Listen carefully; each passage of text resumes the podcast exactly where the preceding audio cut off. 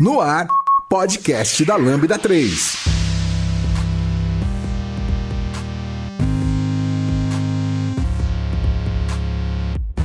Oi pessoal, eu sou o Giovanni e esse é o podcast da Lambda 3 e hoje vamos falar sobre Rust. É, aqui comigo estão Geraldo, Bruno, Leonardo. Não se esqueça de dar 5 estrelas no nosso iTunes, que ajuda a colocar o podcast em destaque. Não deixe de comentar esse episódio no post do blog, no Facebook, no SoundCloud, também no Twitter. Ou se preferir, mande um e-mail pra gente em podcast.lambda3.com.br. Você conhece a Lambda 3? Além de produzir este podcast, somos referência em desenvolvimento de software, DevOps e agilidade. Gostamos de inovações. Somos um grupo de pessoas apaixonadas por tecnologia e constante evolução técnica e social. Saiba mais sobre nós entrando em lambda3.com.br. É, pessoal, é, vocês são todos membros da comunidade de Rust. É, eu queria que vocês se apresentassem aí para o pessoal saber onde eles encontram vocês depois que terminar esse, esse episódio e falar um pouquinho do que vocês estão fazendo com Rust, só para o pessoal conhecer vocês melhor. Ok, meu nome é Geraldo, eu faço parte da Mozilla Brasil, sou representante da Mozilla. A Mozilla usa o Rush hoje nos produtos como o Firefox, é, que basicamente está fazendo o Firefox ir para frente a partir de agora e inovar o produto. E as pessoas podem me encontrar lá no, no próprio fórum do Rush. Eu estou ajudando a comunidade basicamente a se organizar também e entendendo como que a comunidade funciona e apoiar a comunidade aqui no Brasil e garantir que todo mundo use o Rush. Tá, você é funcionário da Mozilla? Não. Não. Não, eu sou representante, representante. da Mozilla. É, enfim, é um programa de representantes da Mozilla e nós apoiamos a, as comunidades do mundo inteiro. Ah, eu sou front-end dev, basicamente. Tá. E é isso. E aí você. Isso é uma coisa complementar ao teu é, trabalho de front-end, é isso? Hum, não. tá. Não, é outra coisa. Eu trabalho como front-end e hoje me dedico muito aos projetos da Mozilla e ah, etc. Entendi. Tanto tá da fundação quanto da corporação e etc. Legal. Eu sou o Bruno Tavares, eu sou consultor de desenvolvimento fazem seis anos, mais ou menos, um pouco mais do que isso. Uh, e eu venho acompanhando o Rush desde 2015, procurando um, um, espaço interessante, principalmente nessa parte de web dev. Uh, eu gostei bastante da proposta de gerar binários e, e, facilitar o deploy. Então eu passei muito tempo sofrendo com deploy de Python e Ruby, que eu tenho que instalar todo um ferramental para poder executar. E aí quando eu conheci em 2015 Rush, eu fiquei bem interessado em acompanhar o desenvolvimento e tô aí até hoje uh, ajudando a organizar alguns meetups em São Paulo. E acho que é isso. Legal, tá conseguindo trabalhar com Rust já? Ainda não. Ainda não, ah, tá ainda, tendo demanda ainda. É, eu ainda não achei como eu, como eu tava em consultoria, então ainda é uma linguagem bem recente, chegou 1.0 em 2015, 2015, mais ou menos. É. Então, ainda não tem uma demanda muito grande de empresas maiores, mas já existem algumas empresas apostando bastante na linguagem, a gente vai conversar um pouquinho mais pra frente. Ah, legal. Uh, sou Leonardo, sou mestrando na Unicamp. E faz uns dois anos que eu comecei a me interessar por Rust, começar a ler nos blogs, etc e tal, porque eu vi que é uma linguagem diferente, não é a mesma coisa com outra sintaxe, realmente tem uma proposta inovadora e de, de evitar bugs no momento da compilação, isso me interessou muito. E agora estou tendo a oportunidade de implementar meu projeto de pesquisa em Rust e está sendo uma experiência muito boa.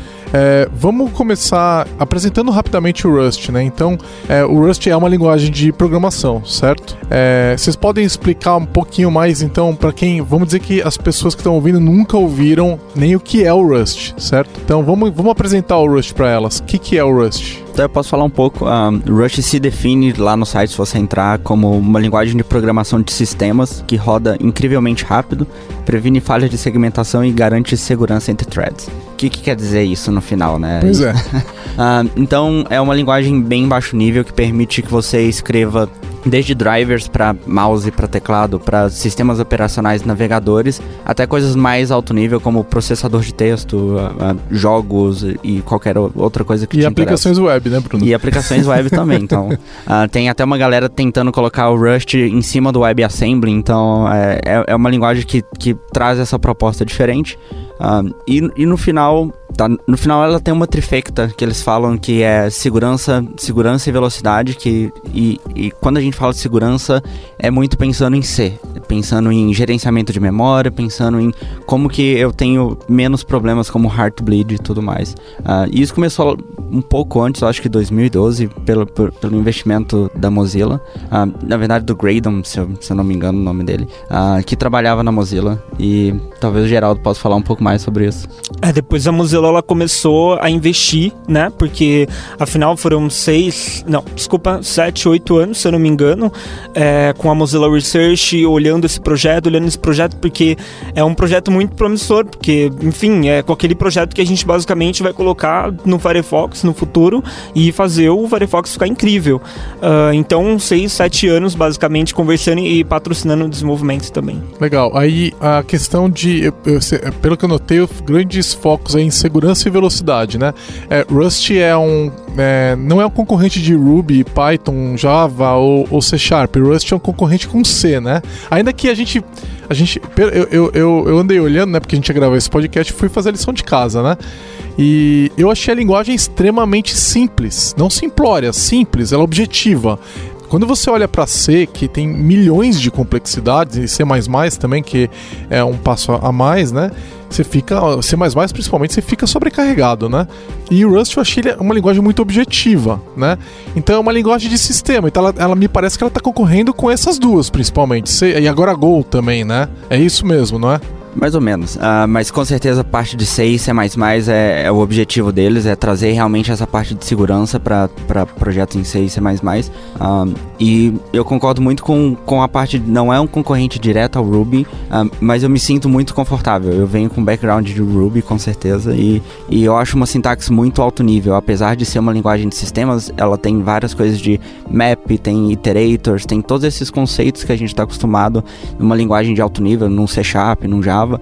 A, gente tem toda essa parte de protocolos, interfaces, todas essas ideias que, se você está trabalhando com Java, com C Sharp, qualquer, qualquer uma outras dessas, você está acostumado, mas no final ela compila para um, um sistema bem baixo nível. Então, ela compila para código nativo, isso, no final das contas. Isso. Ela não tem uma linguagem intermediária, uma linguagem interpretada, nada disso. Ela, eles estão adicionando uma linguagem interpretada, mas uh, no final o objetivo é realmente virar, virar um binário. Sempre no final o que você vai rodar não é um, não vai ter, não precisa de um runtime para executar. ela vai executar direto aquele binário, desde que esteja na mesma arquitetura, plataforma, vai rodar. Exato. Legal. E aí, só para entender um pouco mais as características da linguagem, tem garbage collection?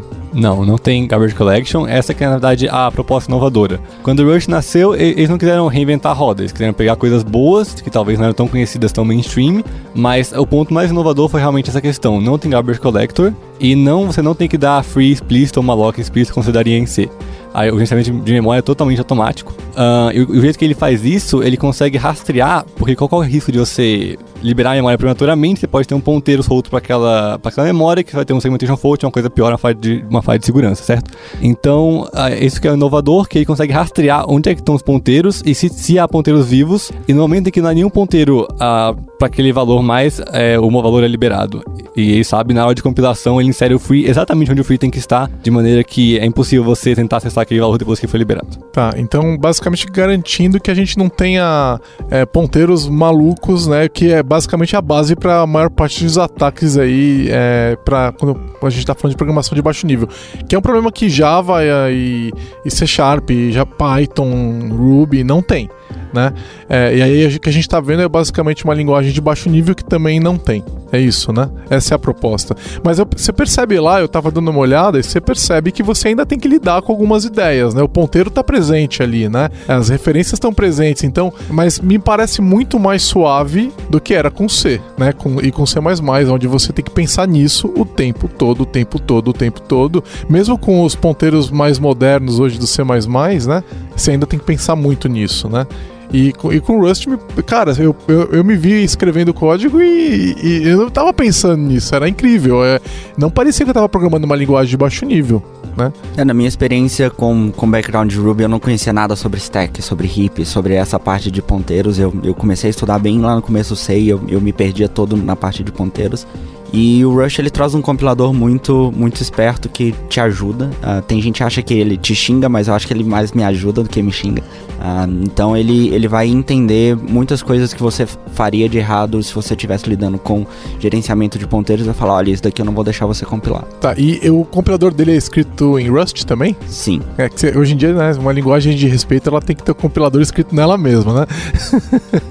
é, eles fizeram Bootstrap em um, um compilador em OCaml, uh, e aí escreveram o com, primeiro compilador de Rust em cima desse primeiro compilador. E hoje eles usam Rust, inclusive tem toda uma ideia de usar o próprio a ferramenta de gerenciamento de pacotes para parte da linguagem. Então, fazer um bootstrap até do, do gerenciamento de pacotes. Você ouve podcast da Lambda 3. Legal. Aí, vamos lá. 2015 foi 1.0, certo? E atualmente a, a gente está gravando aqui no comecinho de setembro. Tá? Qual, qual é a versão que saiu agora? 1.20. 1.20. É, de lá para cá, são dois anos, a linguagem foi evoluindo, né? É, tem previsão para um 2.0? Não. Não tem previsão, eles vão continuar fazendo evoluções de, de minor.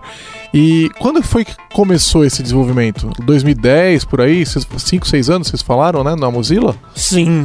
Sim, e aí foi maturando o projeto. Eu lembro que quando a gente ouvia falar de Rust antes desse 1.0, se falava muito de instabilidade, né? De uma linguagem que você não podia confiar ainda, que muita coisa estava mudando, né?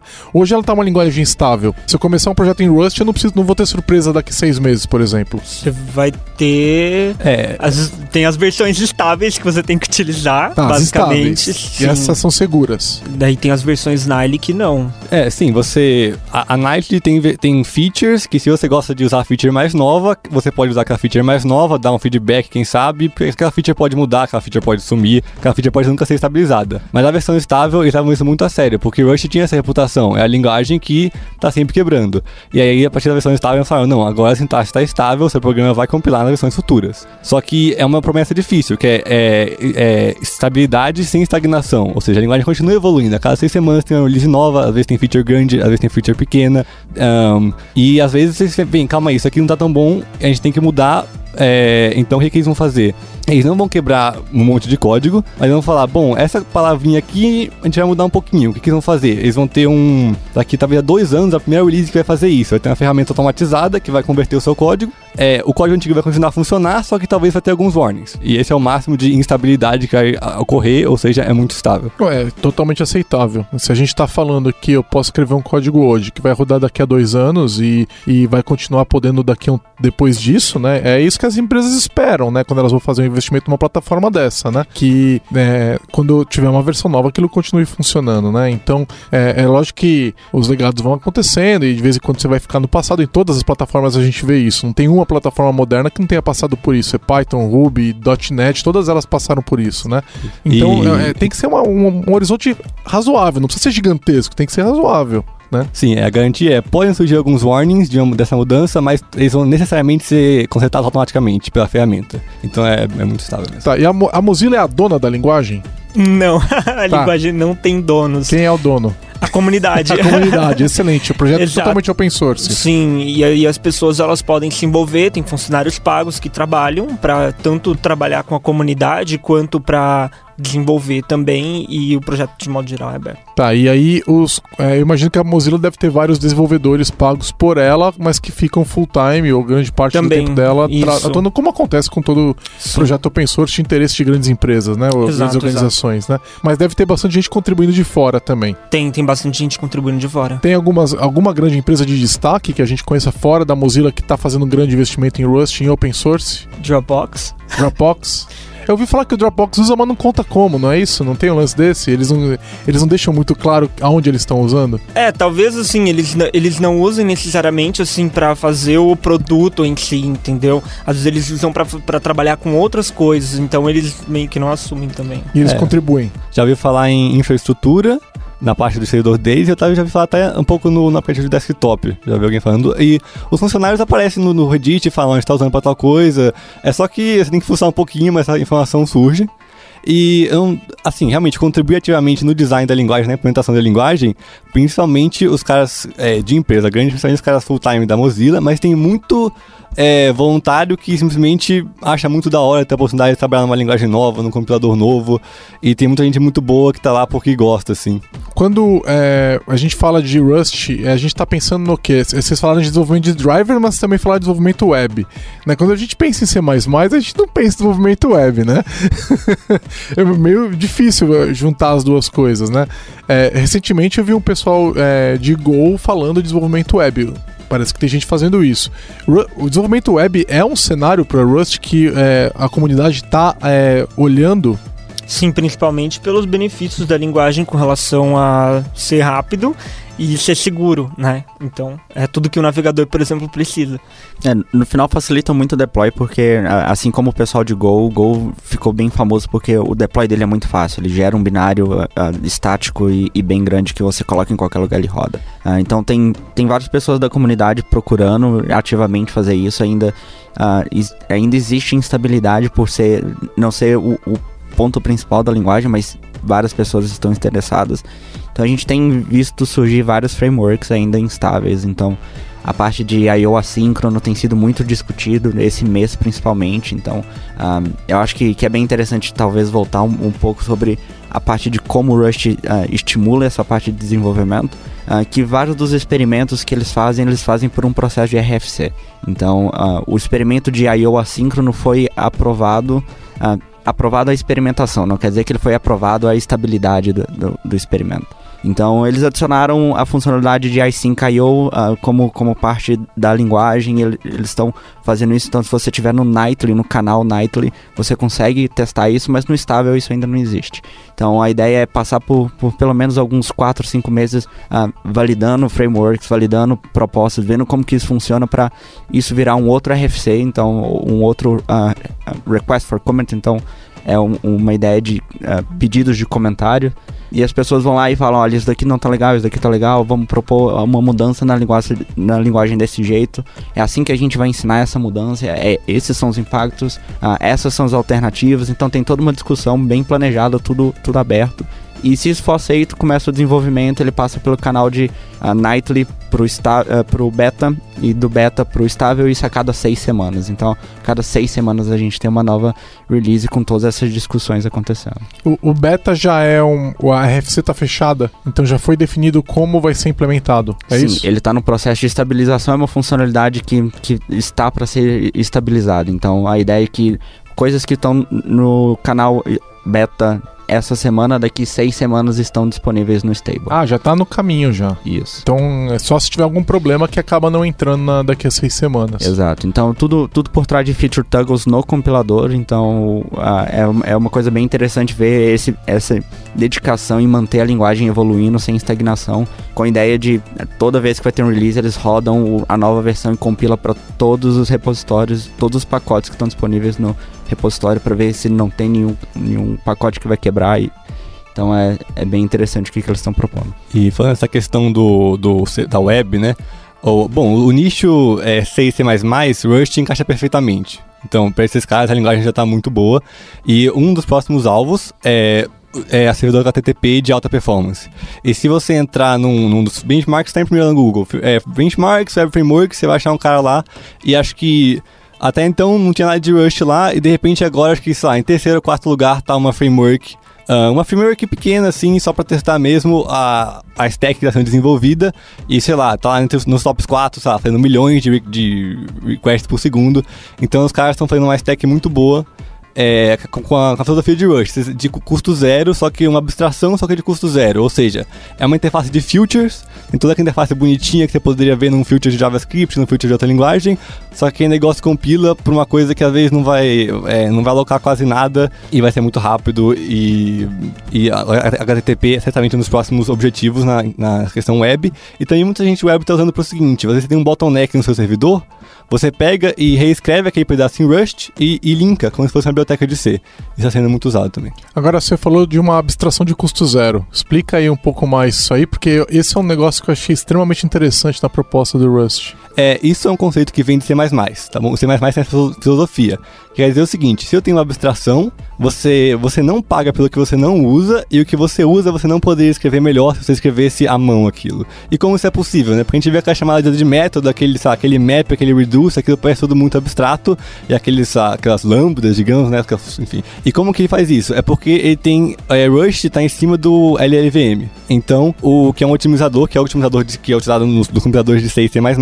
E então o que, ele vai fazer? Ele vai pegar aquelas funções, vai colocar inline, né? Que você consegue copiar essa função e colocar no lugar onde você chamou ela, e vai fazer todas as otimizações que o computador faz em cima daquilo. Porque tá tudo sendo compilado, uh, estaticamente, é conseguir fazer todas as análises possíveis, e tem toda a informação disponível em tempo de compilação. Essa é uma dos, dos princípios de Rust. Ou seja, eu, é diferente quando, eu, por exemplo, eu tenho uma classe no C Sharp e aquilo carrega um overhead, né? Para ela existir, ela não vai usar só a memória dos membros dela, por exemplo. Ela vai usar aquela memória mais um monte de outras coisas para poder existir lá, para poder a, a, o .NET fazer a gestão daquilo. Mesma coisa acontece no Java, acontece no JavaScript. Ou seja, você está pagando por um monte de coisa que você é, tá usando, tá certo, né? Tem toda a gestão da memória ali, mas você vai pagar caro por aquilo, né? Fora o Garbage Collection. sim, sim. Se a gente dá uma questão bem técnica específica, específica, por exemplo, uma interface em .NET. A interface, você pode passar qualquer tipo aquela função que recebe aquela interface. Então, ele apaga a informação de que tipo que era aquele. Então, na hora que ele vai chamar aquela função, ele não pode fazer inline. Inline é uma das otimizações mais poderosas que o computador faz, que ele pega a, definição da função, copia e cola no lugar onde você chamou, e em cima disso faz muitas mais otimizações. Você não consegue fazer isso em Java ou C Sharp, e em Rust você consegue fazer. Por quê? Porque ele faz uma coisa que em, se chama mono, monomorfização, que você faz em C++ também, que ou seja, para cada tipo que é usado, ele cria uma nova versão daquele código. Então isso tem um downside, que é muito tempo de compilação, mas ao mesmo tempo, para cada uso daquele, daquela função, você está usando a versão mais otimizada possível. É, eu, quando eu vi isso acontecendo com C++ e templates, eu fiquei de cara. O jeito que eles otimizam o código é impressionante mesmo. É, é fica claro por que, as outras linguagens apanham tanto, né? É, eu acho que tem outras duas comunidades que estão prestando bastante atenção em Rush no desenvolvimento da linguagem, a comunidade Game Dev. Então, C e C++ é, é meio que a ferramenta padrão dessas comunidades, então ter um outro concorrente que traz todas essas otimizações e uh, ninguém quer estar tá jogando um jogo e, e, ter um falha de memória no, no seu jogo, né? Uh, e principalmente a comunidade de machine learning também. Então, assim, a gente está falando de processamento rápido com baixo custo, então uh, ETLs, a ideia de, de processamento, de, de otimizar bastante o, o carregamento de dados. Uh, gera, gera esse interesse, como que a gente faz AIs melhores, e, e tem toda uma discussão, uh, principalmente acadêmica, a galera pesquisando e fazendo papers, publicando de como você pode otimizar uh, toda essa parte de, de machine learning dado a outras linguagens que não são tão otimizadas para isso. Escreva pra gente podcast@lambda3.com.br. Uma coisa que vocês falaram que usa LLVM, né? Então eu tô assumindo que é, o meu binário, eu consigo compilar meu binário para basicamente qualquer plataforma onde a LLVM compila também. Então, milhões de lugares diferentes, né? Então, vamos falar dos principais. Vai Windows, Linux e Mac, mas vai rodar no Raspberry Pi, vai rodar em tudo quanto é canto. Sim, inclusive embarcado, tem gente trabalhando embarcado também. Android, iPhone e todas essas outras coisas. Docker, tudo quanto é lado, porque basicamente ele é LVM, certo? Legal, muito bem. Então, é, aí tem um concorrente que eu acho que é, que é, interessante a gente discutir, que eu já falei, que é o Go. Qual é a posição do Rust diante do Go? Porque o Go também é uma linguagem de sistema, desenvolvimento de sistemas, né, de baixo nível, é, desenvolvida pelo Google. É, já falei, bem de frente, batendo de frente com a Mozilla, né?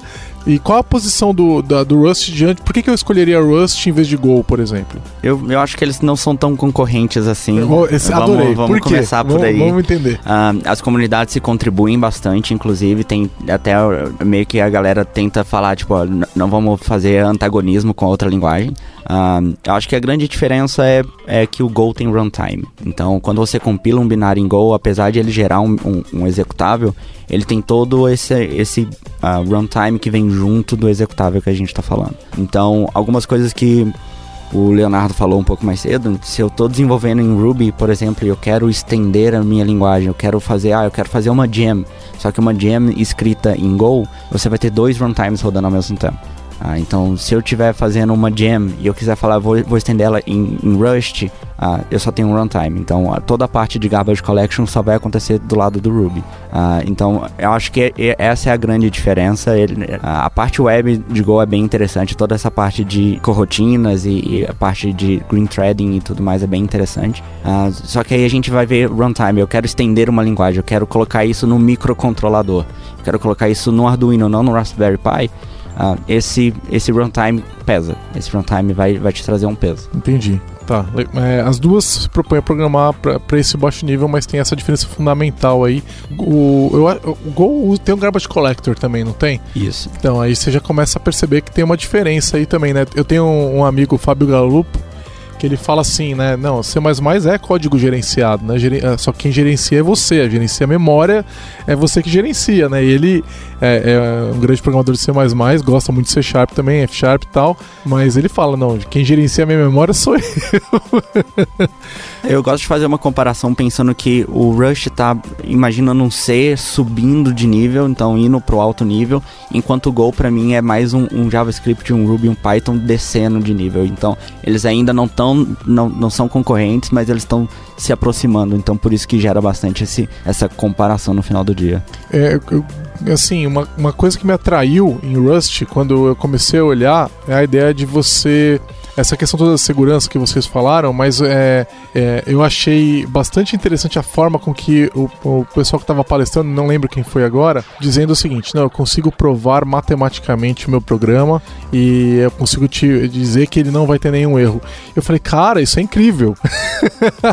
isso faz muito sentido. Eu quero programar nesse negócio. Porque é, realmente é uma. É uma é, você tem uma linguagem que se propõe a ter esse nível de, de é, compreensão né, de abrangência, né, é, é, é, ousado pra caramba, né? E eu vi isso, eu vi o, pessoal do, do, do, Rust falando isso. Então eu falei, meu, os caras estão atrás de uma coisa extremamente interessante aí que a gente não tem em nenhum outro lugar. Né? Então, muito inovador, muito novo e, e sinceramente, né, quem não quer se ver livre dos programas de. dos problemas que a gente tem de. de, de que todas as, as, aplicações de baixo nível têm. A gente estava gravando aqui o podcast, a aplicação crashou nos primeiros cinco minutos. e não só de baixo nível, né? A gente tá falando aqui de alta performance, é uma coisa que a gente sempre gosta de discutir, que é desenvolvedor obcecado com essa questão, mas a verdade é que provavelmente o, o programa que você escreve no dia, seu dia a dia, não precisa de alta performance. Então por que eu vou escolher Rust? Bom, porque ele, segurança não é só uma falha de segmentação, não é só um buffer overflow, uma coisa que vai realmente ser grave. Segurança é não ter um null pointer exception, por exemplo, que é uma coisa que tem toda hora. Ah, mas Java não tem ponteiro. Sim, porque tudo é um ponteiro e tudo pode ser nulo e cada linha do seu programa é um, é um, é um crash em potencial, é um problema em potencial. Rush não tem ponteiro nulo, Rush não tem exceção. Como que ele faz isso? Você tem que, se você disse aquele, que aquele tipo pode ser nulo, você tem que lidar com aquilo. Se você disse que aquela função pode retornar um erro, tem que explicitamente dizer isso aqui vai retornar ou resultado ou um erro. E você tem que lidar com o caso de erro. Se você quiser realmente encaixar o seu programa nesse caso, você vai colocar ali, ó, ponto, vou caixar meu programa se isso der errado, entendeu? Não tá ali implícito que talvez aquilo caixe seu programa. Então isso não é documentação, isso é o, o código é, diz isso. Então é, é uma segurança do programador de que seu programa vai rodar. Provar matematicamente é um termo meio forte, né? Acho que hoje é mais pragmático do que isso. Mas sim, você tem uma garantia que ali aquilo não vai jogar nenhuma sessão, aquilo não vai caixar seu programa, aquilo vai uh, funcionar. É, mas ela exige é, da tua parte, exige da, da programadora do programador que cuide de um monte de coisa. Por exemplo, você vai fazer um programa em JavaScript, você escreve pouquíssimas linhas de código, o negócio tá rodando ali, tá, o Rust ele vai começar a pedir, é uma linguagem tipada, né? Ela vai pedir que você cuide de mais coisas, mas ela vai te dar alguma coisa em troca disso, né? Então, é muito uma questão de que programa que você está fazendo e que qual o resultado que você espera. Eu, eu acho extremamente é, é interessante é, a proposta, né? E as pessoas têm que considerar. Tem gente que fala nem Deus me livre programar em uma linguagem estaticamente, estática, etc. Não quero, prefiro linguagem dinâmica.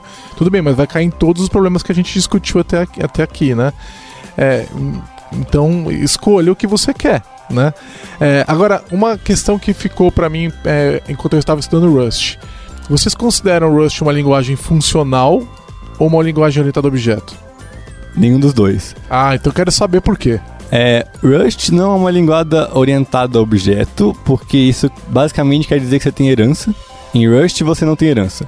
Uh, Rust você tem é, interfaces que podem ser implementadas para os seus tipos, que são os traits. Só que tem uma coisa muito legal, que você pode pegar um tipo que não é seu, por exemplo, tipo string da biblioteca padrão, e implementar uma interface que você criou para o tipo string. É uma coisa muito útil às vezes e bastante poderosa também. Então, interface, os tipos são abertos. Isso. É bem parecido se a gente for falar para a galera de C Sharp com Static Extensions. Então a ideia de eu criar uma interface e eu poder estender a interface tem, tem toda uma regra por trás disso. Eu só posso estender interfaces que eu criei ou, ou, ou, estender tipos que eu criei. É um dos dois que, que, a gente tem que fazer. E eu posso acessar membros privados quando eu faço essa extensão? Não, a gente não pode. Não pode. Não. Tá, só se você é o dono daquele tipo. Tá. É, mas é, eu diria que é, que é muito mais do que uma extensão. Porque, digamos que você, que você cria um, um, uma interface, né? E você quer receber aquela. que você tem métodos que são genéricos sobre aquela interface. Então você quer que aqueles métodos recebam também tipos que não são seus. Então você pode implementar aquela interface para tipos que não são seus. Então, Nossa, nesse... quantas vezes eu já quis isso. Muito legal. Mas, é, bom, é, é uma característica de orientação objeto. Orientação objeto, não é orientação herança, né? É uma característica de orientação objeto. Aí você tem polimorfismo, por exemplo. Sim, sim, é polimorfismo através dos traits. Então, sim, tem características muito legais, por exemplo, chamada de método, ponto chamar o método. Todo mundo adora isso, o Rush tem isso. Um, mas, é, por exemplo, é, é funcional ou não? Bom, não, não é funcional, é imperativa, porque linguagem puramente funcional a gente sabe que é outra coisa. Mas você tem o estilo funcional, você tem o map, o reduce, você tem os iterators que são super práticos e bonitos de se trabalhar.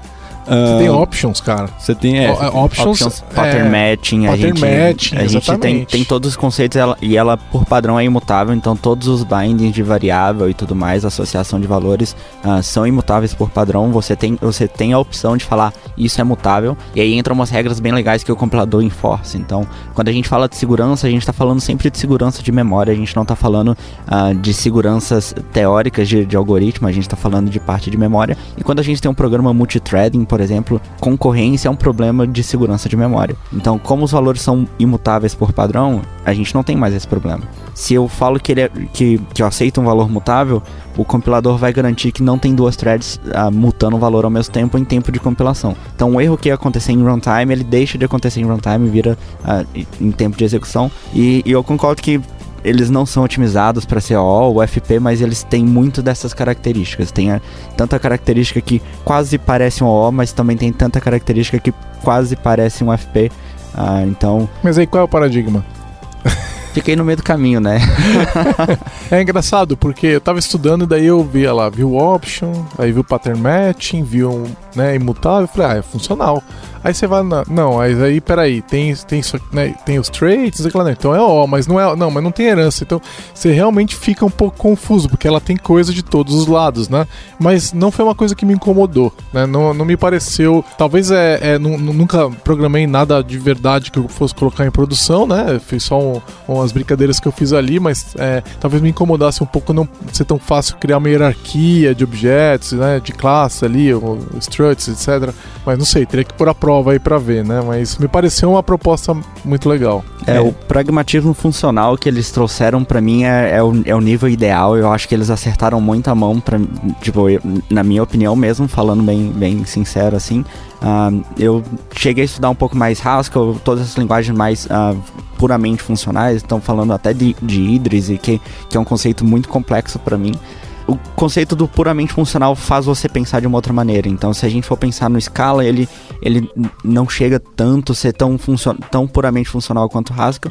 E o Rush fica ali no meio do caminho, no, no, no que eu sinto confortável o suficiente para se eu precisar lidar com uma mutação, na, na maioria dos cenários eu não vou estar tá mutando valor, eu vou estar tá usando referência, a maioria dos cenários. Mas se eu precisar, eu, eu consigo. Se eu precisar escrever num arquivo, eu não tenho que colocar tudo dentro de, uma, de um I.O. de monad, sabe? Ah, então, o, o, pragmatismo que eles conseguiram, tanto de AO quanto de funcional, para mim, ah, tem, tem me, me feito bem feliz. Eu achei legal a pergunta de qual é o paradigma de Rust, então, né? Eu digo que, por exemplo, o funcional tem um paradigma de, de ah, pureza, né? Não vou ter efeitos é, side effects é, e imutabilidade. Então, Rust fala, bom, talvez a gente não vai focar tanto na imutabilidade. A gente vai deixar você modificar seu valor, só que desde que você seja o único que está modificando o valor. Então esse é o paradigma. Você, ou você tem várias pessoas acessando o valor, ou você tem uma pessoa modificando aquele valor. E isso não só facilita na hora que você está programando de você pensar sobre aquele programa, né? Que às vezes você pensa, pô, quem que tá modificando esse valor? Não, se eu estou modificando, ninguém vai estar modificando. Isso é bem bacana quando você está lendo o programa. E também, principalmente no paralelismo, porque isso é um problema muito sério, porque se você tem várias threads acessando um único dado e uma está escrevendo de maneira é, sem, sem, sem sincronização, isso pode causar uma inconsistência naquele valor. Isso é um problema, problema muito difícil de debugar, porque você soma um, você soma um, mais um, mais um e dá, sei lá, dois, né? Não sei. É, tinha que dar três esse negócio, não importa em que ordem, mas enfim, dá pra você ter esse tipo de bug. E o Rush previne isso, uh, e é por isso que as pessoas criaram essa nova linguagem, porque na, no escritório, reza a lenda lá, não sei se da Mozilla, acho, que tinha uma placa lá no alto que dizia: você tem que ser essa altura para escrever código paralelo. E o Rush queria mudar isso. Não, a gente precisa de código paralelo. Hoje em dia, os processadores não dobram de velocidade a cada 18 meses mais, eles dobram de número de cores. Então, como é que você vai escrever para tantos cores assim? Você precisa saber usar threads, você precisa não ter medo de usar threads. E o Rush garante que você não vai ter toda uma classe de bugs quando você estiver usando, fazendo programação paralela. Isso aí estava nas metas da linguagem. Ser capaz de trabalhar em código paralelo, de maneira simples. Sim, porque hoje em dia, se é alta performance, esse que quer dizer é alta performance hoje em dia, é ser paralelo. Fato, fato. E os caras criaram uma linguagem para resolver isso, faz todo sentido.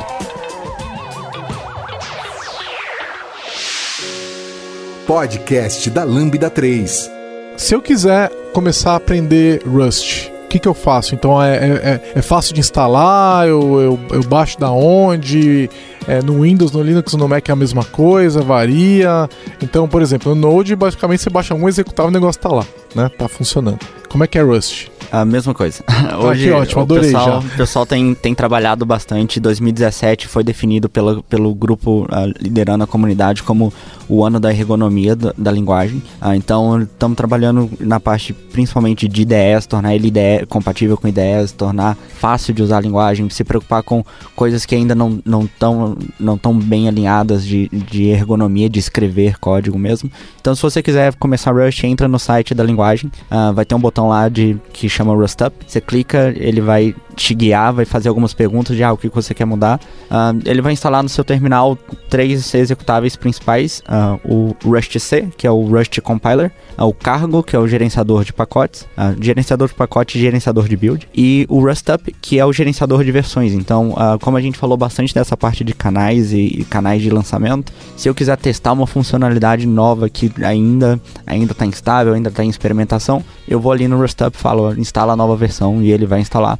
E eu fiz isso essa semana no Windows, então eu tô tipo, garantia que funciona. Sim, Rush leva o Windows muito a sério, então se você é desenvolvedor Windows, vai, você consegue instalar a roda de comando. O Windows é uma plataforma Tier 1, tudo vai rodar. E essa coisa, a linguagem é moderna, né? Então como é que é a vida de um programador Rush? É uma vida feliz? Sim, porque com um, com um comando você compila e roda você adiciona uma linha no, em um arquivo, assim, num arquivo, você adiciona uma dependência já puxada do repositório central, assim como funciona com NPM, assim como funciona em Ruby, em qualquer outra linguagem de alto nível. Então tem todo esse ferramental que para quem é C++ é mais uma dor de cabeça, né? Adicionar dependência, comprar dependência, e é tudo linkado estaticamente, então vem tudo em um binário, tá tudo ali, vai então, rodar. Isso é uma coisa interessante. Os pacotes do Rust, eles vêm, eles vêm o source ou vem o binário? Vem o source igual, igual no JavaScript, então, por exemplo. Então, quando você compila a tua aplicação, você está compilando as dependências também. Isso é legal porque elimina né, o, o chapeuzinho de, de, de, de, aço ali, né, para te proteger de conspirações, né? Eu compilei o meu projeto, ninguém, né, não estou usando o binário de ninguém, né? É o meu binário. No final, isso permite várias otimizações do compilador. Então, o compilador está ah, compilando para ele, ele vai saber a sua arquitetura, ele vai saber o que, que ele pode estar otimizando, porque ele tem acesso a todo, todo o binário, todo o, arquivo fonte. E no final, é, eles, o, os pacotes eles chamam de crates, né? É, aí cada crate gera um binário ou ele linka tudo dentro do binário principal? Uh, tem várias configurações no final. Ah, eu você tenho, pode escolher. Eu, eu tenho, eu ah. tenho um exemplo que é um, um projeto que eu fiz que ele tem vários arquivos que cada um deles vira um binário dentro de um projeto tem toda uma parte de, de ferramental que você pode falar, eu quero gerar um, uma biblioteca estática, eu quero que ele gere uma DLL para mim, eu quero que gere uma DLL de Rush, que é o RLib que eles chamam. Eu quero que você linke com o, o cross-compilação, eu quero usar o ferramental de cross-compilação. Então, eu tô no meu Mac e eu quero compilar para um Linux. Eu consigo fazer e gerar um binário ah, do é? meu Mac para o Linux. Que legal!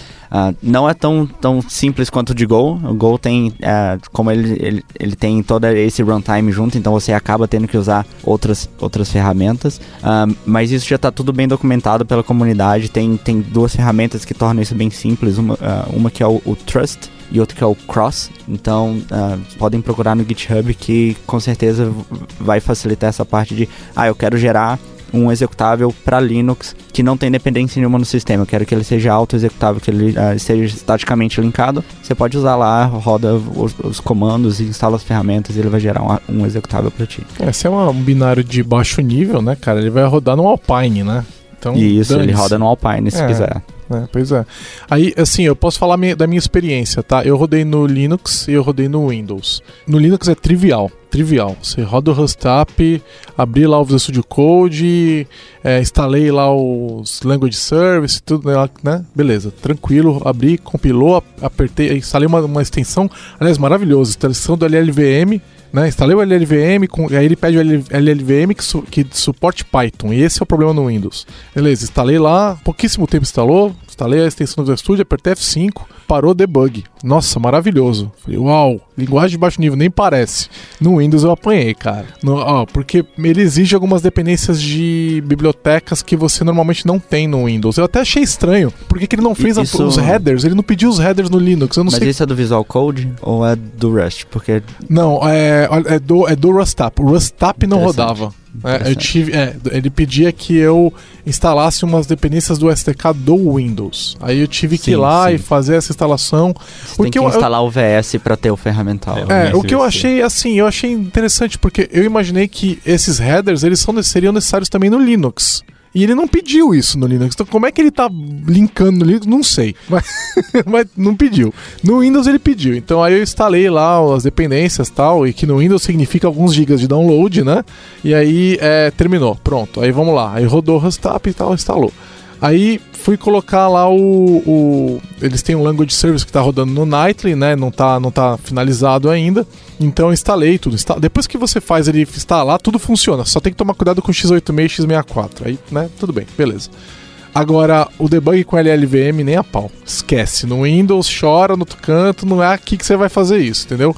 No Linux foi muito simples, muito simples. Outra coisa que eu percebi de diferença é o tempo de, de compilação, etc. No Linux eu estava é, percebendo que era bem mais rápido também, né? Então, é, aí é uma questão de ter que entender também. É, você falou que é Tier 1, eu imagino que eles estão olhando para o Windows, mas deve estar tá um pouquinho mais otimizado lá para o Linux. Essa ficou a impressão que eu tive. É, assim, o que você falou, ah, por que, que eu tive que instalar? Eu acho que era questão do linker, porque o linker não vem com o compilador, você tem que instalar o linker externo, acho que você precisa instalar o linker lá, tem que baixar, que é uma ferramenta da Microsoft oficial.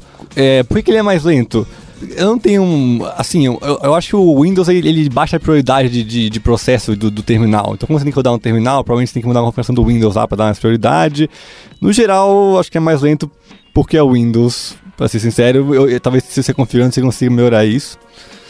Ah, é, mas... no, no, agora, no Ubuntu, cara, eu tava no Ubuntu zero, não tinha nada instalado. E eu, eu não sei se ele. Eu, eu não fiz instalação como super user ali, né? Então, como root, nada. Ele, eu rodei o Rostap o usuário normal e ele não instalou nada na máquina, ele instalou o ambiente dele ali. E aí, como, como que ele tá linkando no Linux? Não sei, cara. eu sei que funcionou. o que eu achei ótimo, porque é, tô cansado de você ter que fazer qualquer coisa de baixo nível, você tem que baixar milhões de bibliotecas de headers e não sei o que lá, mesmo no Linux. E no caso do Rust, não precisou. Não, sim. É, a, a sua dependência, quando você baixar ela, ela vai ficar no, no, no diretório do seu projeto. E quando você compilar ela, vai gerar um binário é, linkado estaticamente. Então, a coisa que a gente tocou aqui é portabilidade, é muito portável. Você, tem que compilar aquele binário para aquela arquitetura e vai rodar com as dependências é, lá dentro. Então, e o Rust se preocupa muito com isso. A biblioteca padrão é muito portável, então você consegue usar a chamada de sistema no Windows, no Linux, em qualquer sistema.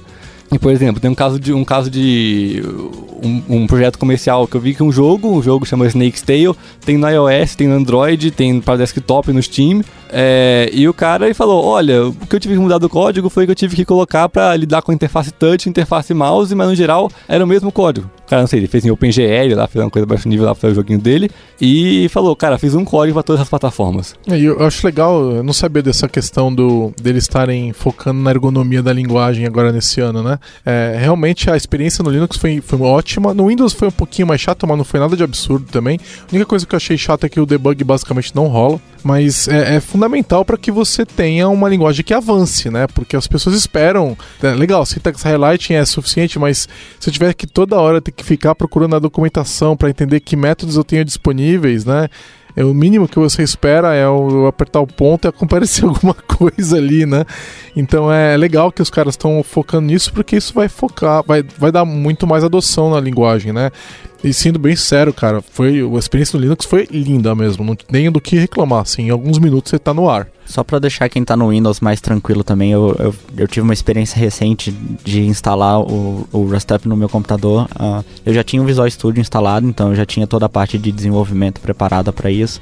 E foi bem simples, então pode ser, pode ter sido uh, uma má experiência, mas se tiver alguma coisa, tem, tem várias pessoas lá, é só abrir. Não, os docs falam, os docs explicam o que você explica. precisa, né? Ele falou, ó, você tem que instalar essas dependências aqui, aí eu instalei. É, eu não tava com é, nada de desenvolvimento nativo pro Windows, eu não tava desenvolvendo nativo pro Windows, então não tinha essas coisas. E aí ele, ele reclamou, né? Mas né? Você não precisa instalar Rush para programar em Rush, então se você tá no computador do seu trabalho, tem um firewall desgraçado lá que você não vai conseguir instalar absolutamente nada em lugar nenhum, entra no site play.rush, né, um ponto alguma coisa play. assim. Play.rushlang.com, a é. gente deixa o link aí. O, o, playground lá e você vai ter um editorzinho de texto, você clica run, o servidor roda, compila para você, roda para você e você roda, vai muito longe só com isso aí. É, eu achei bem legal, né? Ele, ele, ele compila no servidor, né? O teu código, né? Achei legal isso. É, e uma coisa legal, uh, quem tá no Windows ou, ou gosta muito de IDEs, então Visual Studio tem o plugin pro, pra parte toda de debug, então se você já tá desenvolvimento nativo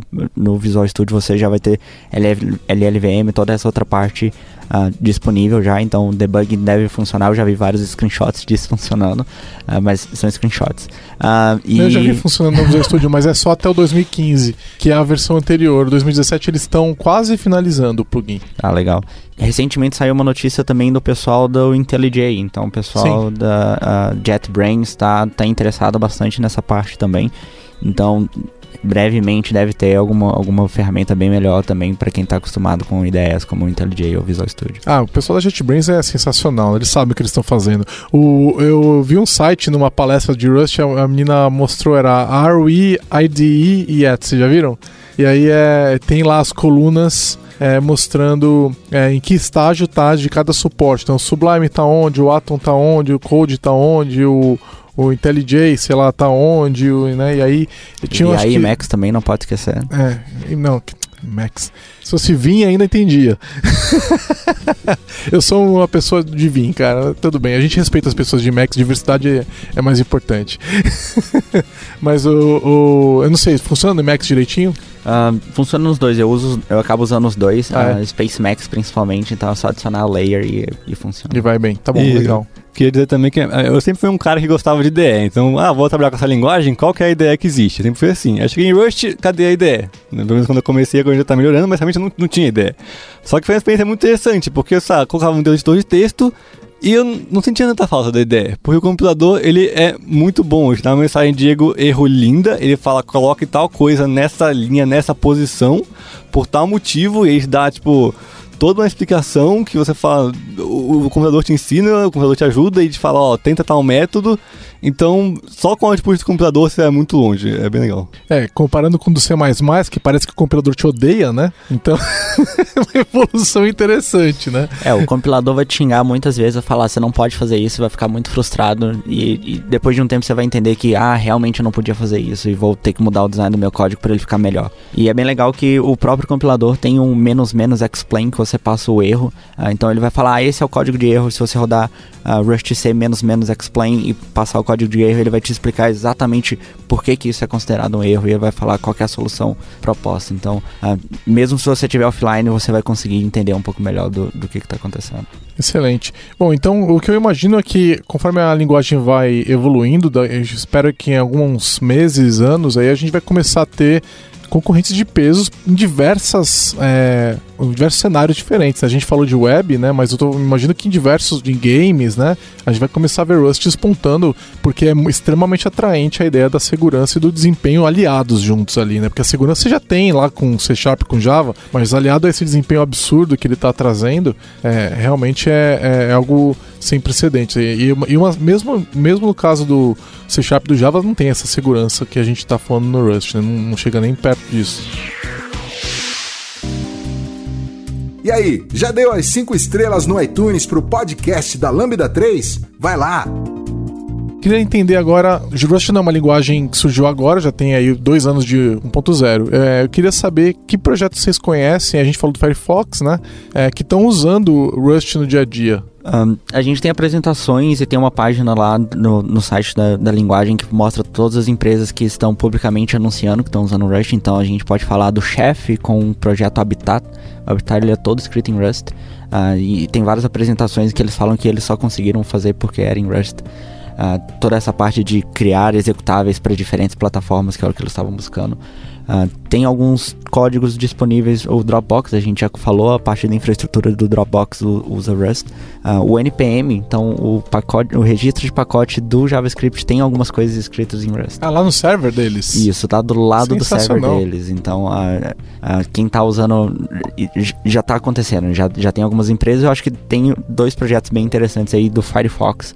então, se você já tá usando o Firefox 4, 48, o parte de, de parsing de MP4 dele, que é o projeto Oxidation, já usa Rush, então ele já funciona em todos os computadores que estão usando o Firefox maior 48. E o Firefox 57 está chegando com, com bastante novidade. O que, que tem no Firefox 57? Tá re eles reescreveram o Firefox, é isso? Tá começando a reescrever os componentes, na verdade, desde de as versões aí 48, se eu não me engano, o pessoal já começou a reescrever uma série de componentes, componentes para a engine do Firefox, e que é muito legal porque a gente já está vendo um monte de resultado, inclusive recentemente nas últimos, nos últimos lançamentos, nas últimas versões, o pessoal já estava fazendo alguns blog, blog, posts, inclusive, e relatando que o Firefox realmente está tá crashando menos, que está um muito mais rápido. E o que é mais legal também é que com o 57, a partir ainda mais do 57, a partir de agora, vai ser tudo sendo. tá tudo sendo reescrito com o Rush basicamente em Guinea, então vai ficar incrível. Com relação aos outros projetos também, que é muito legal, a gente não pode esquecer de falar do Servo aqui,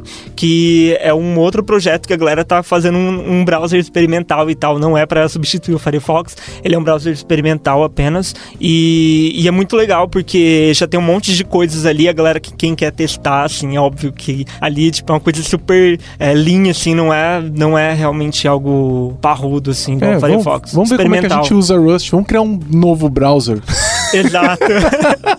no futuro, né? É. Quem sabe. E ele, sim, sim, ele é desenvolvido totalmente pela Mozilla, assim. Tem a galera também que pode contribuir no GitHub e tal, é bem legal. E a galera pode contribuir também, uh, mas a Mozilla, assim, o maior investimento da Mozilla para ver, e eles falam muito sobre a questão do, do paralelismo, né? E tal, que, que é muito importante a partir de agora, ainda mais agora, Firefox, multiprocessos, etc. O servo é totalmente escrito em Rust. É. Tá, e o, o, o Firefox também é todo open source, né? Exato. Então a comunidade consegue ver o que está acontecendo, não é? Não, não precisa é, confiar na gente, é só eles irem lá no, nos repositórios. Tá, tá no GitHub? GitHub, GitHub, sim. Então é só ir lá e olhar o que, está acontecendo, né? Olhar Exato. futuro, olhar a direção, olhar pro request. O que vai ver tudo, tudo. As coisas sendo reescritas para Rust. Exato. Era C++ antes, ou era C? Na verdade, tem um monte de coisas, né? São, são um, um bolado ali de um monte de são coisas. São muitos anos, né? Sim, é porque veio o Geco, né? O que era a, a engine dele, é a engine dele. Então agora a galera vai reescrevendo. Então usava C++, etc. Isso. Louco. É, bastante é, coisa. Mas é, não esqueçam aí o, o Nile, quem quiser utilizar o Nile já pode experimentar aí, ver, dá pra ver que o Firefox não só mudou aquela questão da, da, da interface e tal, mudou um pouquinho, né? Mas uh, a galera já vai perceber assim que já não tá crashando mais. Inclusive a galera que tá utilizando o Windows V, que tá bem interessante também. E lá pro dia 14 de novembro, uh, a gente vai ter aí previsto o Firefox 57. É, a grande proposta que eles trouxeram Rush e o que a Mozilla está investindo é muito a ideia de criar um engine de renderização paralelo o experimento do servo que, que trouxe toda, toda a ideia de uh, se eu tenho um processador multicore, como que eu posso renderizar CSS em paralelo? Que o grande problema do CSS é o, é o redraw, né? O repaint. Eu, eu, eu ter mudanças na tela que eu tenho que atualizar a tela e ela é linear. Agora imagina um codebase gigantesco de C uh, tentando alterar códigos em paralelo para renderizar na tela. Tipo, imagina refatorar isso. Isso é muito complicado. Uh, então a linguagem foi, é, foi esse experimento, foi essa aposta para saber se será que com uma linguagem eu consigo fazer isso paralelo. E tem, tem um demo bem legal que está no YouTube que é um, um teste de transformações em CSS. Então a, a ideia de vários círculos, mais de 300 círculos na tela com gradiente, fazendo rotação e transformação de, de círculo para quadrado, uh, que se a gente for pegar os outros navegadores, uh, não, não vou falar qual, qual é o mais lento, uh, mas eles vão de 15 a, a, a 9 frames por segundo, enquanto isso o pessoal do, do Servo, que é esse engine experimental, ele roda 60 frames por segundo e não tem problema nenhum. Ele tem um, todo um monitor lá, o pessoal analisando memória, CPU e ele parece que está bem tranquilo. Muito legal. E eu queria falar também de outro caso de uso é, vida real do Rust, que é de muito sucesso, que é o, o HipGraph e a biblioteca de é, regex do, do, do, Rust, que é, enfim, a mais rápida do mundo, do, do, da mais rápida do mundo. Você deve estar usando ela e não sabe no Visual Studio Code porque agora quando ele dá find all em todos os arquivos, ele usa por trás essa engine. E ela é muito rápida se você baixar no seu usar no seu terminal lá, pelo seu gerenciador de pacotes, você vai ver que é muito mais rápido que o grep que vem no, no, Linux. E bom, por quê? Porque tá em Rust? Não, porque o cara que escreveu é um mago do regex, o cara fez um algoritmo muito foda, mas ele diz: "Eu não conseguiria ter escrito e mantido esse programa em C++. Eu não ia ter essa capacidade. Eu consigo organizar meu código, é, deixar ele bem mantido e, claro, rápido, porque ele tá em Rust. Então, é um, é um, bem interessante se testar e de, de, de, pensar a respeito. Agora, uma coisa que a gente acabou não falando, vocês citaram meio por alto, é a questão da interoperabilidade, né? Então, essa eu poderia pegar essa biblioteca de regex ali e usar, consumir ela de, um, de, um outra, de uma outra plataforma, porque ela é, basicamente é um programa, é, uma, é, um, é um binário nativo, então. Sim, você tem que fazer algum, um, um pequeno malabarismo para poder conseguir fazer isso, mas ao mesmo tempo tem um. um é, voltando à discussão entre Go e Rust, tem um, uma, uma biblioteca em Go que pega essa parte em Rust e expõe ela como regex em Go. Então, se eu estou em Go, eu posso instalar o pacote chamado. Não vou lembrar o nome agora. Mas eu instalo esse pacote, essa dependência no meu projeto, e quando eu for usar, eu vou usar. Estou escrevendo Go, não, não tem nenhuma mudança ali para mim, mas por baixo dos panos, toda a lógica, toda a parte de processamento está em Rust. Então eu, eu consigo. Uma coisa interessante é todo esse processo de transformação do Firefox, do, do servo, uh, eles estão permitindo com que o parser seja um componente separado, o parser de HTML. Então se eu estou escrevendo meu código no meu computador, num projeto que eu tenho que ler um HTML e eu não preciso de um navegador, eu posso usar o mesmo parser que o Firefox usa, que vai usar, eu imagino. Sim. uh, então a ideia é que essas partes de componente eu possa reusar em outras linguagens, eu possa uh, fazer toda a extensão de outras linguagens utilizando essa biblioteca.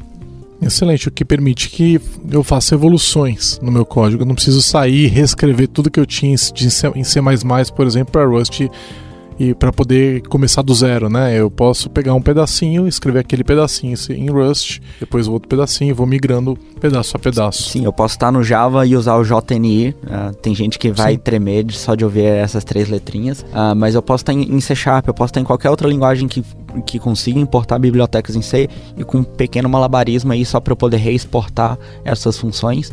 Uh, eu consigo acessar ela de qualquer outro runtime, de qualquer outro ambiente, como se fosse C. Entre em contato pelo site lambda3.com.br. Vamos lá então entender como é que funciona a comunidade, né? A gente tem uma. Eu, eu tava dando uma olhada numa palestra que aconteceu agora na LinuxCon, eu acho. Uma mulher tava explicando lá ó, o Rust, tem uma palestra bem legal. Vou ver se depois eu colocar, é, se eu achar ela, eu coloco ela no, no post desse episódio em inglês, né? Porque o mundo todo fala inglês de programação, né? Então é inglês. E ela falava assim: Ah, por que, que você poderia não querer usar Rust? Ah, porque você não aderiu ao código de conduta. E ela citou o código de conduta mais umas três vezes ao longo da palestra, né? Tipo, e ela acho que trabalhava para para Mozilla ou ela é parte do, do, dos core committers ou ela sei lá, ela é ligada ao projeto de alguma forma. E ela falou, cara, é, a gente aqui tem, uma, tem um código de conduta e se você não, não, não respeitar o código de conduta e não conseguir respeitar outros seres humanos que estão trabalhando com você, você não faz parte do projeto. E a gente vai garantir que o código de conduta é respeitado e acabou. Ela falou de forma extremamente enfática eu quase parei o vídeo para bater palma, né? Porque a gente não costuma ver isso. A gente acabou de ver agora, ó, a gente tá em começo de setembro, a gente acabou de ver o, o Node fazer uma lambança com o código de conduta deles, né? É, onde uma pessoa que estava ofendendo, um core committer ali, estava ofendendo claramente, ele era líder técnico, inclusive, do projeto, estava ofendendo o código de conduta e eles não removeram o cara e ele tá lá ainda falando todo tipo de absurdo. dando exemplos claros de como não fazer algo, né? Então foi o que aconteceu com o Node, agora o Node foi forcado, sei lá o que vai acontecer agora com essa treta aí, né? Eu gosto muito de Node e falei, puta, de novo, mais uma vez estão passando por isso, né? Por causa de um babaca, né? E aí eu vi que o, quando eu vi isso no Rush, falei, bom, esse problema não teremos. Sim. então, queria que vocês falassem um pouco é, sobre isso e o impacto disso na comunidade brasileira, se ela também segue essa, essa ideia, é, o impacto disso na comunidade como um todo, se vocês percebem, por exemplo, menos impacto de machismo, mais, inclusive, mais inclusão das pessoas, mais mulheres participando, pessoas é, de, com mais origens diferentes, mais diversas. Sim, é bem legal essa questão do, do código de conduta, porque é, quando a gente está falando de código de conduta, a gente está falando de algo que vai atender o mundo inteiro, que é uma diversidade. E nesse caso, como você falou do Node, é, é, um dos casos assim mais claros de quando é necessário você atualizar um código de conduta, por exemplo, no momento que alguém de lá de cima, muito de cima, é atacado. Só que a gente também não, não tá vendo, eu vejo isso pelo background que a gente tem das comunidades Mozilla, que também é global, assim como o Rush também, é, é a mesma coisa, acontece a mesma coisa. A questão é que a gente não tem um pouco de noção daquelas pessoas que estão, sabe, naquele país que é tipo, sabe, que a galera não é de, de denunciar, de falar coisas desse tipo e de reportar qualquer tipo de, de ocorrência e, e, e enfim. É, e a gente não tem muita noção. Então, dessa vez, a Mozilla, ela recentemente atualizou o código de conduta, bem recente, inclusive, e traduziu para outros idiomas, porque era também uma barreira das pessoas entenderem o que era, o que não era e tal. E é super legal isso, porque a partir do momento que foi atualizado o código de conduta, assim, isso uh, de forma assim bem uh, escalonada, digamos, foi atingindo todos os projetos em volta também assim da Mozilla. E é um código de conduta muito mais específico, ele fala muito dire de forma muito assim direta o que pode, o que não pode, entendeu? E foi feita uma grande pesquisa assim, foi muito legal porque foi feita essa pesquisa no, no mundo inteiro de problemas que tem nas comunidades e tem muito problema em comunidades. E aí surgiu esse grande código de conduta que é super interessante e ele é muito direto, muito claro assim. O código de conduta já coloca como lidar com o problema. Então, por exemplo, se alguém tem uma atitude machista no meio de um evento, por exemplo, ele já fala, ó, vai, nós vamos fazer isso, nós vamos modificar a pessoa desse jeito, daí nós vamos removê-la do evento. Ele fala essas coisas já? Ele já diz o que pode e o que não pode. A partir disso, você pode sim acionar o Inclusion lá da Mozilla, e aí eles têm esse protocolo que inclusive está sendo trabalhado ainda. O, o que fazer é, após a dessas ocorrências. É, eu já vi algumas coisas que aconteceram e eles estão fazendo esse trabalho de conversar, notificar, mas sim, inclusive uh, nos eventos globais da Mozilla, se você o código de conduta é o mesmo, não muda. Se você desrespeitar, você tá fora. Então já é um, digamos assim, que uma é, um, um, a, for, a, forma com que eles lidam, já, já estão lidando no, nos grandes eventos, assim, e nos projetos, assim, mesmo online e tal, é, não, não deve ser diferente, tá? Legal. E a comunidade reflete isso? Sim. É, eu, eu, me vi. Sinto, eu me sinto muito bem bem-vindo na comunidade. Eu não tenho background baixo nível para poder para poder me sentir esse mega hacker que fica aparecendo quando a galera C e C++ está falando. Uh, mas eu me sinto bem confortável de explorar, aprender na minha própria velocidade.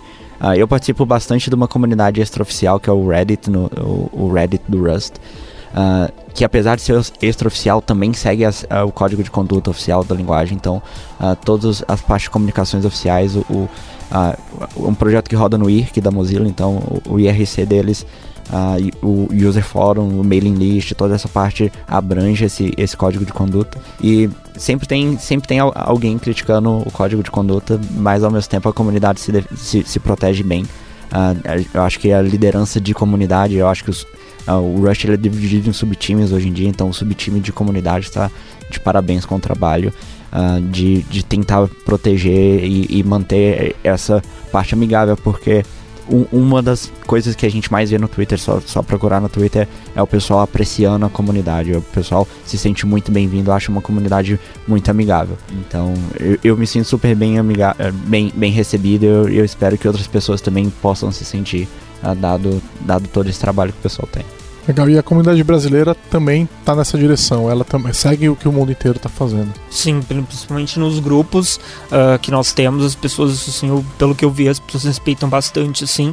E uma coisa que eu achei legal é que muita gente também tá de olho no, nos canais, assim, internacionais, porque uh, devido assim a questão da nossa cultura de não aprender necessariamente um outro idioma, como o inglês, por exemplo, uh, eu sempre pensei que seria uma barreira e com o Rush não seria diferente. Eu vi, mas eu percebi que a galera monitora as, as coisas assim internacionais também e é super legal assim o clima, tanto etc. já existem algumas conferências de Rush, eu acho que é bem legal trazer esse ponto. Uh, eu, eu conheço o Rust Belt e Rust Conf, então tem um nos Estados Unidos e um na Europa. E quando rolou o, o ban, uh, o banimento de, da entrada de, de vários imigrantes nos Estados Unidos, rolou toda uma discussão de tipo, será que a gente deveria estar tá fazendo conferência nos Estados Unidos, dado, dado esses te, uh, essas, essas leis? e eles têm todo um programa de inclusividade nos eventos, então eles têm patrocínio por inclusividade, eles estão estão bem preocupados em relação a trazer esse, esse, tipo de grupo não bem representado na área de tecnologia para dentro dos eventos e, e, dar esse espaço. Então, uh, eu acho que, que é muito importante isso acontecer e, e eu fico bem feliz de, que, de ver isso acontecendo. É, foi muito legal porque quando aconteceu isso, a própria Mozilla fez uma nota oficial no blog e tal e enviou isso, dizendo que isso está impactando o projeto, né? Dizendo a forma com que isso está impactando todo o projeto Mozilla, enfim, que Legal. E onde que, para quem está começando, onde que é, essa pessoa ela pode encontrar a comunidade Rust? Então, quais são os canais? Aqui no Brasil, você pode falar com a galera no Telegram, né, no RushBR, pelo IRC também, que é o IRC, muita gente, muita gente fala IRC. Uh, a galera pode, pode entrar lá no IRC da Mozilla, que é irc.mozilla.org, e o canal é Rust, basicamente. E tem outros canais também que a galera pode utilizar e vai trabalhar com coisas mais específicas. Uh, a galera pode começar a aprender Rust usando a documentação, que é o, o book, né, que é muito legal também. Tem a versão 2, que eu não sei se necessariamente se encerrou o desenvolvimento dela, mas a galera inclusive já está traduzindo lá no GitHub também. Então a galera pode entrar na organização do GitHub RushBR para encontrar o grupo de estudo da galera, que a galera já está se organizando para fazer uns hangouts assim e conversar. O grupo do Telegram também é bastante ativo, que é o RushBR também. Uh, é isso, pode ler os livros para começar a aprender, pode se interagir por meio do Telegram e, e do IRC também também. Tem o, o nosso Discord também, que é o fórum também global, que é bem legal também. A galera tem, tem vários, vários fóruns, na verdade, tem fóruns de usuários, Rust users e, e aí entre outros também. É, eu diria para quem tiver interessado em começar a programar, entrar no site da linguagem e baixar o, o Up para ter uh, como compilar código no seu próprio computador e seguir o Rustbook, o, o livro do Rust, que o pessoal, tem, o pessoal da comunidade do Telegram tá, tá começando a traduzir para português. Uh, ainda está sendo em desenvolvimento, então se tiverem várias coisas que tiverem, forem confusas, uh, abre um issue lá, é, é, o desenvolvimento aberto também, então você pode falar, ah, isso daqui eu não entendi muito bem, por que, que a gente está uh, ah, introduzindo esse conceito nesse momento, eu, eu, eu, fiquei perdido, alguma coisa assim que a galera vai ajudar. O canal oficial de comunicação do Rush é pelo IRC, então a hashtag Rust. Uh, mas tem o, o, hashtag Rust Beginners, que é uma galera super, super prestativa. O pessoal sempre tá mandando links pelo, pelo playground e fazendo perguntas e pedindo ajuda. E sempre que tem algum erro, uh, tem muita gente lá e sempre vai ter alguém para responder. Uh, eu tô sempre online no, no, no IRC, no RustBR, mas posso demorar a responder, mas eu, eu vou tentar, uh, sempre que receber uma notificação no meu celular, mandar uma mensagem lá. mas a comunidade tem sido bem mais ativa no Brasil pelo Telegram. Tem um, algum. Existe um evento global do Rust para reunir quem, quem tá trabalhando com a linguagem? As confs, né? Rust Conf. Tem uma Rust Conf. Isso, são três, se não me engano, vai ter ainda, né? Esse ano ainda vai ter mais uma, se eu não me engano, em novembro na Europa, uh, que é o Rust Belt ou Rust Conf. Eu sempre me confundo com os nomes. Uh, mas já, já teve uma esse ano. Então. Entendi. E aqui no Brasil o pessoal já fez uma Rust Conf BR, alguma coisa assim? Tem, tá tendo alguma conversa? Ou tem um meetup, de repente, onde o pessoal faz alguma coisa, apresenta palestras? Tem os meetups que a galera tá organizando. Uh, também, inclusive aqui em São Paulo tem. A Mozilla, inclusive, a gente está trabalhando para garantir que em muitas regiões já cheguem workshops de Rust, onde a galera pode aprender Rush, basicamente, aprender do zero assim a desenvolver um projeto no mesmo dia, que é bem legal. A gente fez aqui em São Paulo, nosso primeiro experimental, o próximo é em BH. as inscrições lotaram, então Muito bom. é muito legal e a gente vai levar para mais cidades, a gente vai levar para Brasília, entre outros também. Se não me engano, em Santa Catarina já tem meetup, aqui em São Paulo tem meetup também. A gente também, é, com as próximas conversas que a gente vai ter com a comunidade, a gente vai entender o que que a comunidade quer, o que a comunidade planeja, né, fazer para que a gente possa ajudar eles com os meetups e, e também sobre uma Rush Conf no Brasil é segredo, então a gente não vai falar. Opa, Eu então já acho que isso sabendo. diz muito, hein? É, só essa negativa já que já não vou nem comentar nada então também, hein? Que é para bom entendedor. É, legal, galera, muito muito bom mesmo. É, tô ouvindo há muito tempo falar de Rust, né? E, e esse podcast foi um motivador para eu, eu ir atrás e estudar, né? Fico Eu- feliz. É, fiquei. fiquei. Adoro aprender linguagens novas, né? Pro- Quem, pro- programadoras, programadores que gostam de programar, gostam de aprender linguagens novas, né? Eu peguei, passei os últimos dias todos aí é, estudando Rust e gostei muito do que eu vi. Consigo perceber que agora que a gente tem uma versão estável agora, né? Há dois- desde há dois anos e com tantas grandes empresas, grandes projetos acontecendo, já dá para dizer que a linguagem tem um futuro, né? Que era uma. Eu, eu tava um pouco desatualizado, mas eu- era uma coisa que eu ficava pensando, putz, eu não vou olhar Rust ainda porque eu não sei se vai ter futuro, né? E, e- e eu tava um pouco atrasado, né? Vai ter futuro. Tá bem evidente que Rust tem futuro é, é, depois de conversar com vocês, de tudo que eu estudei. Então. é, fica um convite para quem está ouvindo a gente para acessar esses canais. A gente vai deixar os links desses canais também no post do, do blog, onde está publicado esse episódio, e no podcast.lambda3.com.br. E aí vocês podem seguir, encontrar. eh, Depois eh, a gente também. eh, o pessoal tá, estiver comentando lá no post, eu encaminho para vocês também se quiserem interagir com o pessoal por lá. Eu queria deixar gravado de um meio público, porque há um ano e meio atrás eu tive uma reunião na, na empresa que eu estava trabalhando, falando sobre o potencial do Rust. E, e hoje em dia eu vejo que esse potencial tem sido realizado, ele tem acontecido. Ah, então eu acho que daqui a alguns 3, 4 anos a gente vai ver ah, muito mais coisas acontecendo e uma discussão bem mais rica. E quem tiver interesse e, e tiver alguma dúvida, tipo, pode entrar em contato comigo e ah, talvez eu não vou saber responder, bem provável que, que a pergunta pode ser uma coisa que eu não vou saber responder, mas eu posso tentar ajudar direcionar para algum desses canais, que, que é uma coisa que eu acompanho bastante. E quem quer workshop de Rush na sua cidade, chama a gente lá no, no Facebook, no Mozilla Brasil e manda uma mensagem pra gente, Legal. basicamente. Obrigado pela presença de vocês e até a próxima. Até É mais, isso, pessoal. Obrigado, fui. Você ouviu mais um episódio do podcast da Lambda 3. Indique para seus amigos esse podcast. Temos também um feed só com assuntos diversos e outro que mistura assuntos diversos e tecnologia.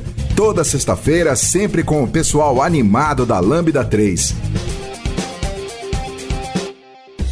Se você tem um podcast e quer gravar num estúdio legal, nosso espaço está aberto para você. É um estúdio isolado acusticamente, com uma mesa de gravação e microfones profissionais para até cinco pessoas. Tudo de graça. A ideia é estimular o podcast no Brasil. Pode ser sobre qualquer assunto. Fale com a gente pelo e-mail podcast@lambda3.com.br.